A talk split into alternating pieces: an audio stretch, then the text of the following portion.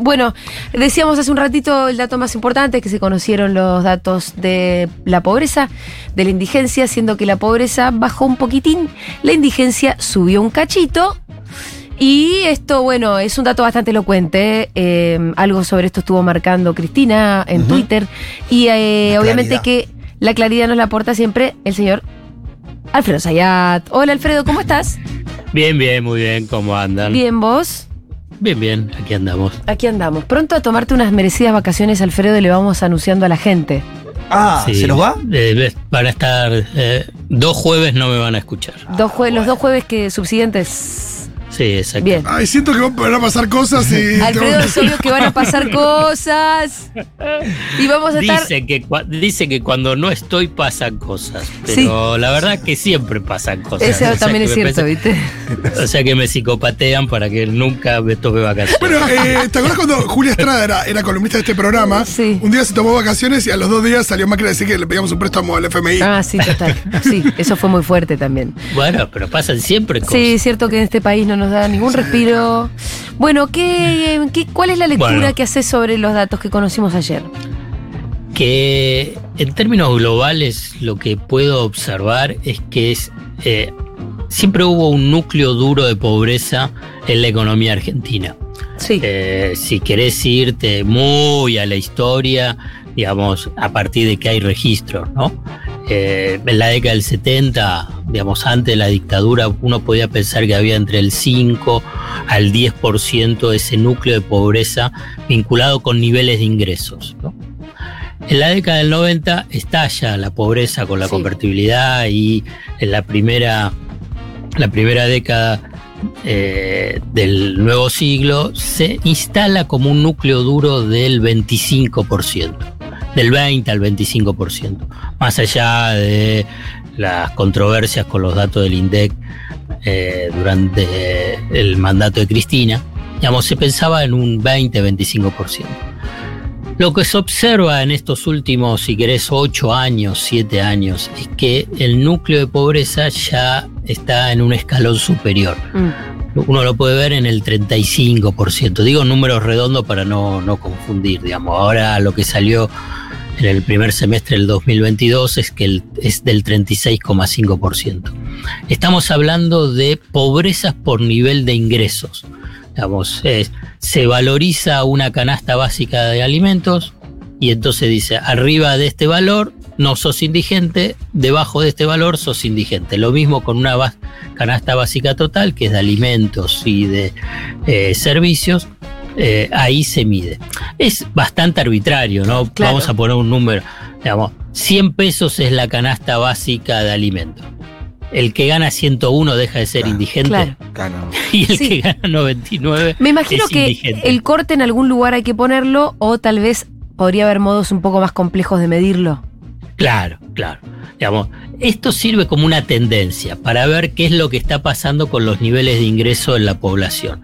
Después sí hay otras formas de medir la pobreza, lo que se llama la pobreza multidimensional, que es no solamente por nivel de ingreso, Sí. sino que es el tema de la vivienda, Claro. el acceso a la educación, el acceso a la salud, la- el acceso a los servicios Claro. básicos universales, a- el acceso al transporte. Digamos, aunque parezca mentira, digamos, eh, depende, digamos, si tenés una parada de colectivo o de tren cerca o que si tenés que trasladarte primero caminando y Mm. después tomarte dos o tres eh, medio de transporte hasta llegar al trabajo. Después también cómo son la- eh, las calles y las, eh, y las veredas, digamos, si vivís o no en, en- en calles de tierra. Bueno, eso es una pobreza multidimensional que se estudia, ¿eh? no es que no se estudia. Eh, se estudia a nivel eh, internacional y también hay en la Argentina, pero no hay índices eh, periódicos sobre, esa, sobre ese nivel de pobreza. Pero vuelvo a este, este índice tendencial sobre el tema de la pobreza, con el tema de los ingresos, y claramente hay, es una obviedad lo que voy a decir, dos factores para explicarlo. Uno es la elevada inflación Sí, y la otra es que los ingresos claro. eh, no alcanzan. Sí, que hasta lo podrías resumir en una sola variable que es la diferencia entre ingresos e inflación. Claro. Y, y después lo ves en que esa inflación es precisamente en alimentos Claro. donde está por encima del promedio y que los ingresos de los trabajadores informales, que gran parte de ellos, para no decir casi todos, están en niveles de indigencia o de pobreza, eh, eh, aumentaron menos que lo de los trabajadores formales, que gran parte de los trabajadores formales eh, está por fuera de la pobreza, pese a que hay eh, un sector de trabajadores formales que podemos decir trabajadores formales pobres, pero según algunos cálculos que incluso cuando yo lo consulté del Ministerio de Economía, no el actual, sino el anterior, hablan que es entre un 10 a un 15% de los trabajadores formales que pueden llegar a ser pobres por ingresos. O sea que la inflación de alimentos y los ingresos de los sectores informales es que te explica estos niveles obscenos de pobreza o indignantes Sí. de pobreza y de indigencia. Entonces, sí, No, no, no. ¿Qué, qué te Ah. parece que, que hizo que bajara un poquitito la pobreza? Bueno, ahí es donde interviene, interviene la generación de empleo. Claro. ¿no? Entonces, porque aunque el, el salario sea bajo, es mejor algo que nada. Exacto. Entonces. Hay bajo desempleo, la- eso es lo que pasa. claro, exactamente. La baja de- del desempleo. Y de, obviamente es el crecimiento económico más la generación de empleo, ¿no? Y que la indigencia, digamos, haya subido eh, 0,6, subió del 8,2 al 8,8 de- respecto al segundo semestre del año pasado, uno puede decir, pero con estos niveles de aumento de precios, la verdad que uno puede suponer que tenía que subir más la indigencia. Sí. Eh, Pero ahí es donde interviene toda la red de protección social a través de lo que son los bonos, eh, bonos de asignación para la asignación universal por hijo, eh, el incremento del plan alimentar y otros que hacen a esta red de protección que simplemente es eh, compensadora, Sí. por ahí hasta ni llega, pero que explica que no haya una explosión de indigencia. Evita el hambre.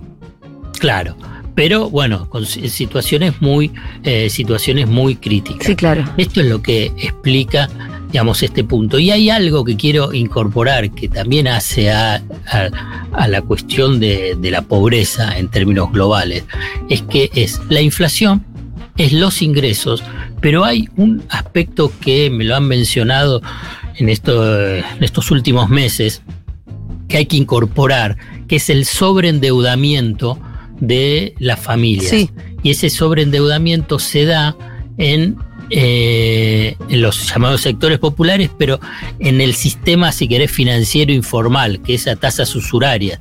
Entonces, los ingresos que son bajos quedan todavía más castigados porque eh, estestán sobreendeudados. ¿A quién le pide prestado la gente pobre? No, Y bueno, sí. Alfredo, te voy a pasar en la semana que viene unos Va a datos. estar de en vacaciones, Alfredo. Ah, bueno, cuando Ojo, vuelva. Porque Perdón, va a caer en perdón. saco roto lo que vos le No, perdón, cuando vuelvas te voy a. Nosotros hicimos un relevamiento el fin de semana pasado sobre endeudamiento en barrios populares, hicimos un relevamiento en seis barrios de la ciudad de Buenos Aires, entrevistamos a casi 12.000 personas y estamos analizando los datos. Así que la semana que viene vamos a tener ese dato de endeudamiento de los sectores ¿A quién populares, le piden dónde la se endeudan, cómo se endeuda Sí. y cuál es el nivel de, de- de intereses que le cobran. Tenés dos vías, dos vías. A ver. Digamos, una, si querés, entre comillas, lo más formal son las mutuales. Claro.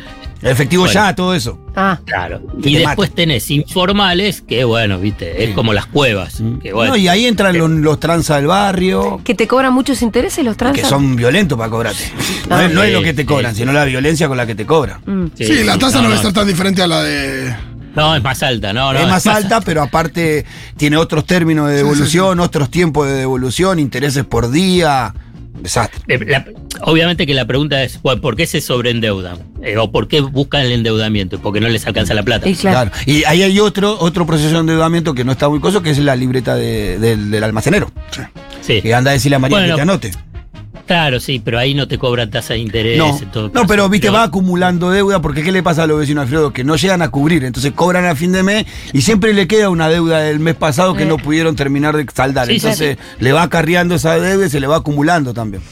Bueno, esta es una consecuencia precisamente de bueno, los niveles de inflación y los niveles de eh, los bajos niveles de ingresos que te genera este problema en los sectores que están más castigados la- de, de la pobreza. Me parece que hay que empezar a incorporar este, est- esta, esta variable y está muy bueno ese relevamiento porque eh, va a ser un grave problema. Sí. Ya lo es, Sí. digamos, es un problema. Se puede transformar en un grave problema. No, y Sí. con esa cantidad de fiado, digo, te imagino que también, bueno, el comerciante se cubre con, con aumentos por encima de la inflación. Claro, claro, exactamente. Eh, Alfredo, Así. me imagino que la pobreza tiene alguna relación con la desigualdad y acá es donde quiero introducir el tema de las ganancias, la rentabilidad que están teniendo las empresas. Esto es algo de lo que señaló Cristina respecto de las alimenticias en particular. Eh, y bueno, y también nos puede introducir un poco a toda la discusión con los neumáticos, ¿no? Con el, el conflicto gremial con eh, el sector de los neumáticos, donde hay salarios que son buenos, pero lo que dicen los trabajadores es, hey, vos estás ganando mucho más. Bueno, eh, eh, está buenísimo esto lo que planteas, porque es esta paradoja de la economía argentina, que en otro momento también lo hablamos, es que vos tenés un desempleo bajo, Sí. y, eh, tenés un crecimiento económico importante hasta este primer semestre y por los indicadores de industria y de, de julio y agosto todavía sigue eh, creciendo la industria, digamos. El año pasado la economía creció el 10,1, el primer semestre el 6,5%. Como te decía, la industria se recupera, los servicios también se están recuperando eh, sostenidamente, pero a la vez tenés estos niveles de eh, pobreza tan elevados y los ingresos que no alcanza, con una inflación elevada. Entonces la pregunta es, y bueno, ¿y entonces quién se la lleva? Porque Claro. si la economía está creciendo, y bueno, eh, ahí es donde vos tenés una recuperación acelerada y ampliación de los márgenes de ganancia de eh, los sectores precisamente que eh, tienen posiciones dominantes o están en sectores muy competitivos a nivel local o internacional. Y ahí es donde interviene eh, Cristina específicamente con el sector de alimentos. ¿Por qué? Porque ve el tema de la canasta básica vinculado con el tema de la indigencia.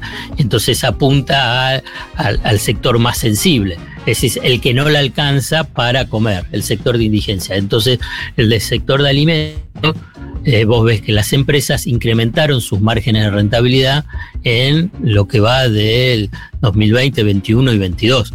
Y esto se ve en los balances. Los ves en los balances de Arcos, Sí. los balances de Molinos, los balances de Ledesma. Te digo estos tres porque son los que eh, tengo más fácil acceso porque cotizan en bolsa y uno entrando en, en el sitio del- de, la bolsa uno puede tener acceso a los balances. Entonces vos ves que incrementan las ganancias nominales, uno puede decir, y bueno, está bien, por la inflación, pero lo que uno puede observar también porque está dentro de los balances es que se incrementan los márgenes de ganancias el margen de ganancia.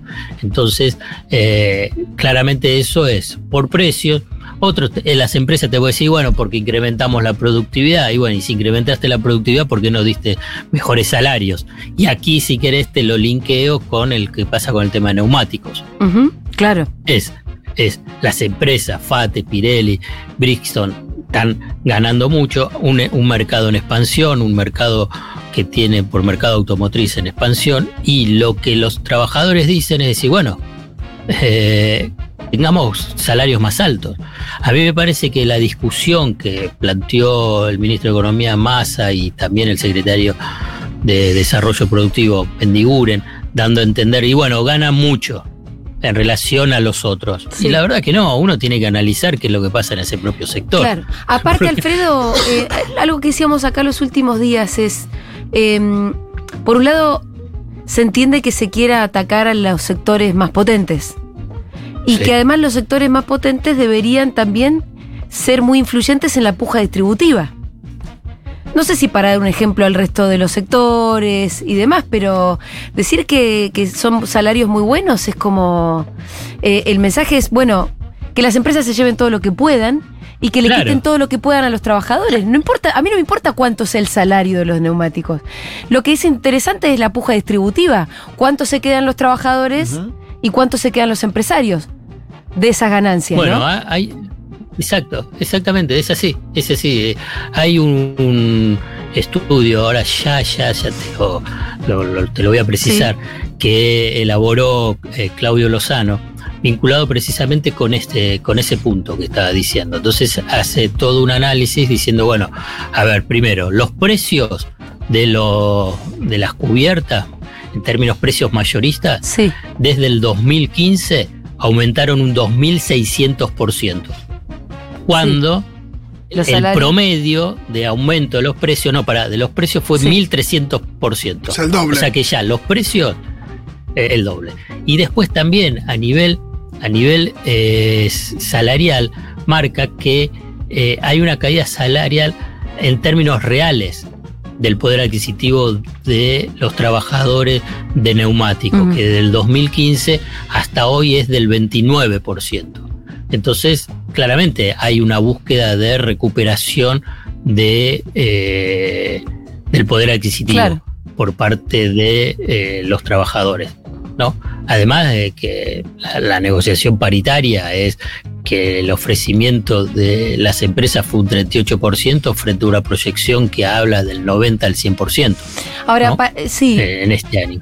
Eh, para ir como redondeando, em, si tenemos un problema de eh, la relación entre los ingresos y la inflación y tenemos además un problema, una economía que crece, lo que tenemos es un problema de distribución. Claro. ¿Qué herramientas tenés para distribuir que no sea la puja salarial? ¿O es esa? Eh, Porque digo, si vos me decís, no, mira, esa es la el- el- principal, y yo no puedo no bancar a los trabajadores que, aunque estén ganando un montón de plata. no, el corazón es la puja salarial. Digamos, cuando habla de distribución del ingreso. Pero Y además ahí, eso, ¿cómo se distribuye, la, cómo se resuelve la puja salarial con medidas de fuerza, con huelga? Sí, bueno, pero. y Con y paritarias, con gremios. Y le tenés que incorporar un elemento importante, que ahí hay una responsabilidad del gobierno, que es el Ministerio de Trabajo. Claro, estamos Ah, no sabía que había. desaparecido. Brilla por su ausencia. Un Ministerio de Trabajo. Porque vos tenés, vos tenés, digamos, como decís, una. el la balanza está eh, desequilibrada entre capital y trabajo, entre empresas y trabajadores.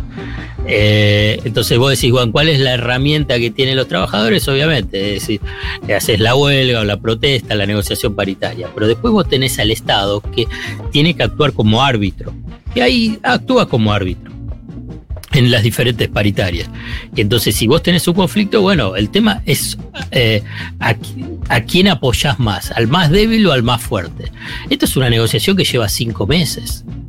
¿Sabes lo que pasa? Que a la vez hay que ahí se incorpora un elemento que para mí ahí eh, distorsiona, que es lo político. Dice, ah, bueno, pero entonces esto es una comisión interna trotskista porque responde al Partido Obrero y bueno, entonces nosotros somos peronistas, entre comillas, Mm. digamos, te dicen lo- los sindicalistas tradicionales. Sí. Entonces, si el Ministerio de Trabajo, que es de un gobierno peronista, va a apoyar a una comisión interna en esa negociación paritaria eh, que es eh, liderada por un, eh, un líder sindical trotskista, bueno, nos pones en una situación, dicen los dirigentes Sí. sindicales peronistas, eh, en, en falta porque nosotros no, no somos tan duros con las empresas. Bueno, ahí hay un componente político muy perverso, muy Sí, perverso. claro que Por sí. eso lo digo. Eh, y, Entonces, y además, perdón, una lectura como muy chiquita por parte del gobierno, meterse en una interna sindical.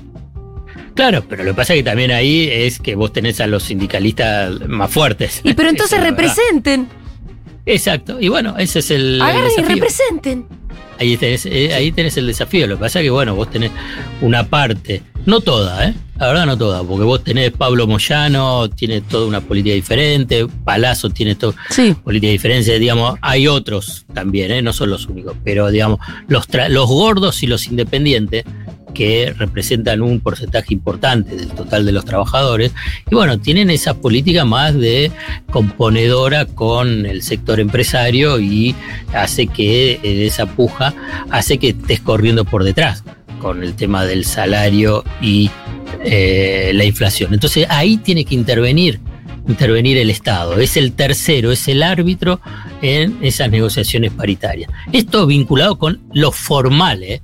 Estamos hablando de los trabajadores formales, digamos que como nosotros empezamos con todo el tema de pobreza e indigencia, ahí vos tenés todo otro universo de trabajadores muy importante eh, que es- no tienen paritaria, no tienen nada, ¿no? Entonces, claramente pa- para uno y para otro resulta fundamental cuál es el rol que cumple el Estado. Alfredo Zayet, felices vacaciones. Bueno, muchas gracias. Que descanses. Nos vemos en tres semanas. Dale, beso. Pasó Alfredo Zayet por Seguro La Habana.